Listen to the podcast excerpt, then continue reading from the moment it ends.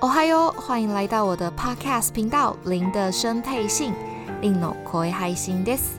你将可以从这个 Podcast 频道中更深入了解你所不知道的日本琐事，经由事件部接收到时事、素人专访的放送，来了解日本甘苦谈。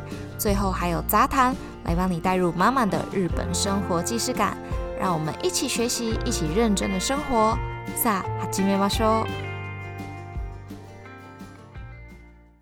哦嗨哟，我是令，欢迎收听本周的零的声配信，令の声配信です。哎呦，已经十月了，现在日本已经就是凉凉的，可以穿两件很薄的长袖在一起，应该不是问题哦。想必更北边的地方应该更冷吧。好啦，我这几天看到台湾的新闻啊，听说十月一号可以开放 KTV 了，大家可以在包厢里面戴口罩唱歌。 其实日本也有一段期间是没有办法唱歌的，就是政府颁布那个什么紧急事态宣言的时候哦。近一次紧急事态宣言其实也是到九月三十号，刚好是我录音的这一天啦，就是解封，就过完这天就解封这样子，所以就可以开始唱歌。那讲了这么多的，应该知道今天的主题了吧？对啦，就是 KTV 哦，卡拉 OK TV，卡拉 OK。顺带一提，卡拉 OK 这个词是日本起源的哦。好啦，不要再废话了，让我们来今天来聊一下日本的卡拉 OK 跟台湾的卡拉 OK 的差异吧。首先，我觉得数量真的是差蛮多的，因为日本的卡拉 OK 数量真的超级多，几乎每一个车站附近都会有。连住宅区哦，都会冷不防的给你来几间，就想说，嗯，这里怎么会有一间卡拉 OK 这样子？那连锁的品牌也很多，像是我个人蛮常去的江卡拉、Big Echo 啊、Joy Joy 等等，可能按照区域性的不同。像我之前有住过名古屋嘛，那名古屋比较多的就是 J J。那我现在来到了关西这边，所以比较多的就是讲卡拉，或者是就是每个地区都会有不一样代表性的卡拉 OK 哦。除了数量很多之外啊，时间上面也是有差别的。使用时间哦，基本上都是半个小时，就是三十分钟为单位起跳的哦。你想想看，如果你今天去台湾，走进去钱柜里面，跟他说不好意思，我想要唱半个小时，应该会被很有礼貌的直接请出来吧。由于我真的很久很久没有在台湾唱歌，所以我不知道现在有没有改变哦。但我那个年代，台湾的 KTV 大概都是两个小时起跳吧，然后三个小时啊，或者是就是夜场这样子。像之前跟朋友见面的时候，他迟到，那我就是因为太冷，所以我就去车站旁边的卡拉 OK 里面等他，顺便就是唱半个小时保暖，然后又不会无聊。我觉得这个应该就是为什么车站旁边总是有这么多卡拉 OK 的原因之一。另外，我觉得数量多的原因，可能是因为他们每一间包厢都不大，所以就是占地面积不用到很大就可以，就是有很多。到了包厢之后，甚至会觉得有一点狭窄哦。想当然了，那狭窄的包厢里面就是没有厕所的啦。这个的话是台湾会比较方便哦，因为台湾几乎就是包厢里面就有厕所，对，化妆室这样子。那两个人去唱歌的话，他就真的只给你能容纳像两个人的房间内，真的是很小。除非就是你人数明显的很多，像是六位啊、八位这一种，他才会给你一些比较大的房间。那我有去过那个房间，是大到真的觉得怎么这么空旷，就是那个回音真的是很大哦，所以蛮极端的。但跟好朋友挤在一起唱歌，应该算是蛮幸福的吧？即使很小，我是觉得 OK 啦。那设备方面，我在这边一定要大推日本的点歌机器，我想要为它鼓掌三分钟之久。首先，我那个年代啦，在台湾唱歌就是还必须要去坐在点歌机前面点歌，你知道，就是一台，然后通常就是在沙发的呃左边或右边，然后一台这样点点点，一次只能一个人使用嘛。那这边的话，日本这边的基本配备大概就是两台。一个房间，即使是很小的房间也是哦，就是两台小台的机器。那机器就是大概跟平板差不多，你就把它想象成是一个 iPad 就可以了。然后随便拿都可以，因为它很小。然后你就点完之后就可以给传给下一个人使用，等于说大家就是不用走来走去，非常的方便。不过也有可能是因为因为包厢本身就很小，所以不用走，为了不要走来走去，减少走动，所以才这样子的嘛。那平板大小的点歌机不但很方便哦，也非常的凶猛。不要看它一个小小的一个，一般来说机型会有两种哦。这边跟简单的跟大家介绍一下，一种叫做 DAM，一种叫做 Joy Sound。其实他们都非常的优秀。怎么说呢？因为一台机器里面你可以唱到日文歌、英文歌、中文歌、韩文歌都有诶，而且说实话，更新的速度真的很快。可能在台湾发行的中文歌，可能过一个月之后，你在这边就可以唱到了，是不是很快？韩文歌也是，比如说我爱的 Super Junior 可能出了新歌，你可能下个月来就可以唱到。对于海外游子来说，我觉得这个速度已经是很满足的了，而且它很平价嘛。那我个人是比较喜欢 Dam，。因为他的歌比较新一点点，可是数量的话，歌曲数量其实是 Joy Sound 都比较多诶，他的歌非常的多，多到就是什么，你知道老一老一辈的，也不是老一辈，就是年纪轻的时候我们看的那个什么，你是风儿我是沙，有一个姑娘这一种什么情深深雨蒙蒙啊之类的都有诶，这这种老歌你竟然还可以唱得到，而且竟然还不是在一个就是。说华语的地区，说中文的地方，是不是觉得很神奇？另外，我这边还要赞赏一下，就是台湾 KTV 哦，因为台湾 KTV 几乎播放 MV 的时候都是原版，对不对？就是谁唱，然后就会播谁的脸啊，或者是真的是那个人拍的 MV。那在日本的话，即使是日文歌，也不见得。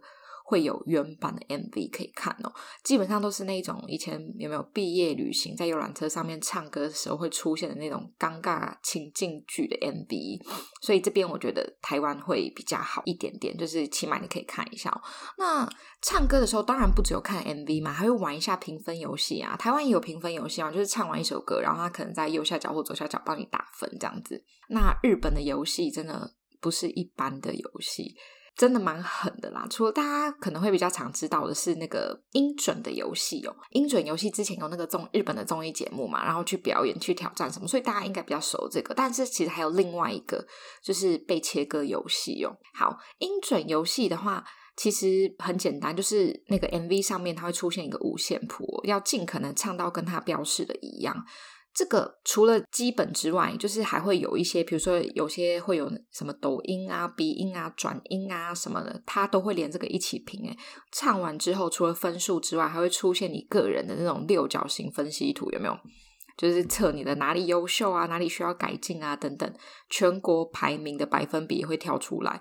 当然，这边的全国排名是指说有用这个音准游戏唱过这首歌的人，然后占里面的排名啦，是不是很猛？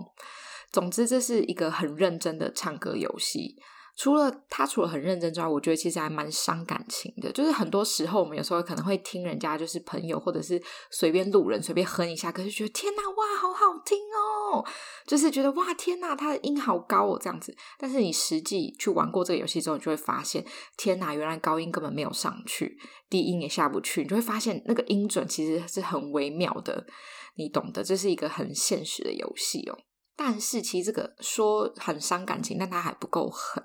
接下来我要介绍就是我最爱最爱的游戏，我俗称它为被切割游戏，当然这名字是我自己取的啦。但是绝对是被切割无误啊！我说的切割就是卡割的意思，就是按那个什么，就是把你切掉这样子。怎么说呢？因为这个游戏呢，其实会有三位评审哦。他一开始就是歌曲下来，你唱的第一句开始，他会给你唱三十秒。你要想能唱三十秒，已经是很幸运的事情哦。也就是说呢，他们会用这三十秒判断你接下来能唱的秒数，可能是五秒，或者是十秒、二十秒、三十秒不等。也就是说，如果你唱的让那三位评审不满意的话，他们就不给你秒数。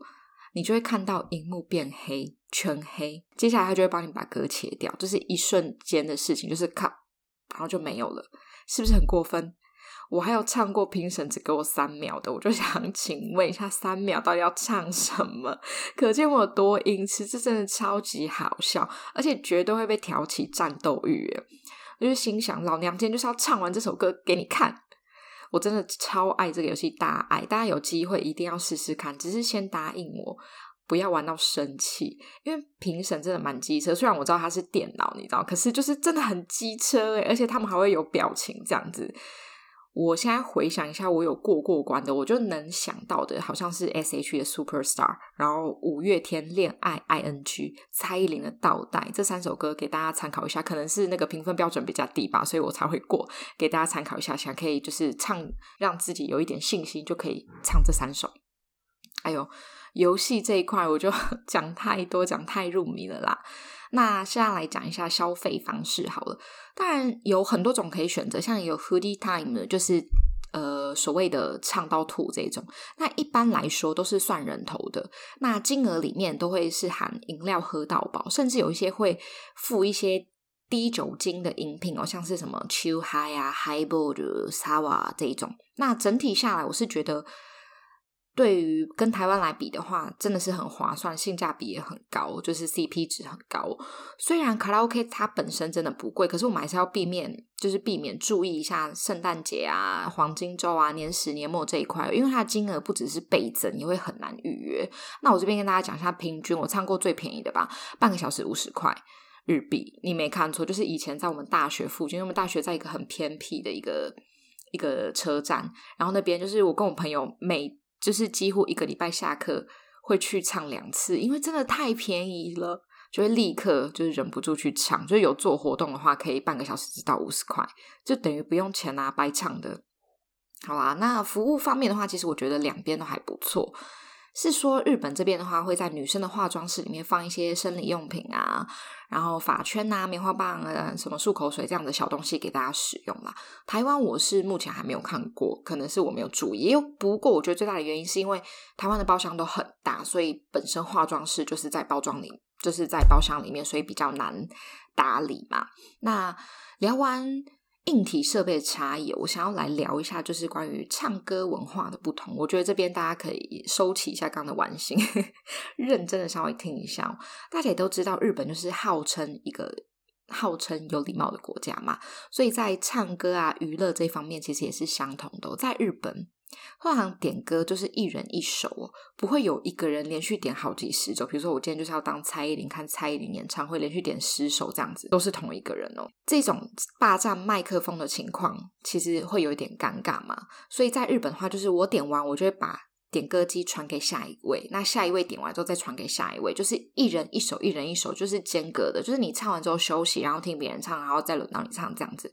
因为每一个人都有唱的话，其实。就是都有机会可以享受唱歌带来的欢乐啦，我是这样觉得，所以这一点我是真心觉得很棒。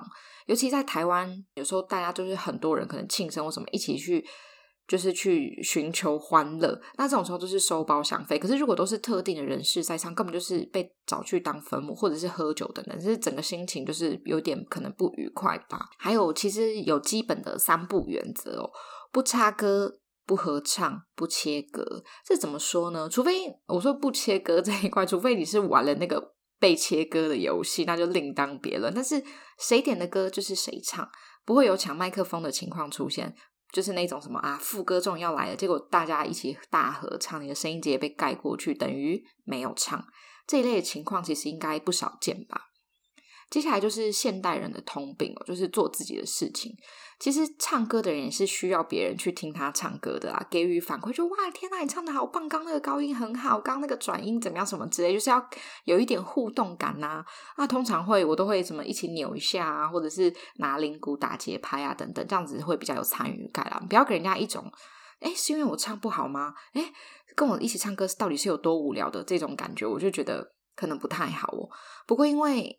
风俗民情的不同啊，在台湾也许是一件很棒的事情，例如大家一起合唱啊等等。但是如果你有机会跟日本人一起唱歌的话，都要稍微注意一下，就是不要踩雷啦。哎呦，这一集讲好久哦。虽然我唱歌不好听，但是其实我还蛮常去唱歌，因为我跟我朋友，就像我刚刚说，因为大学那边真的很便宜，我们除了去唱歌之外，我们通常都会去卡拉 OK 吃饭。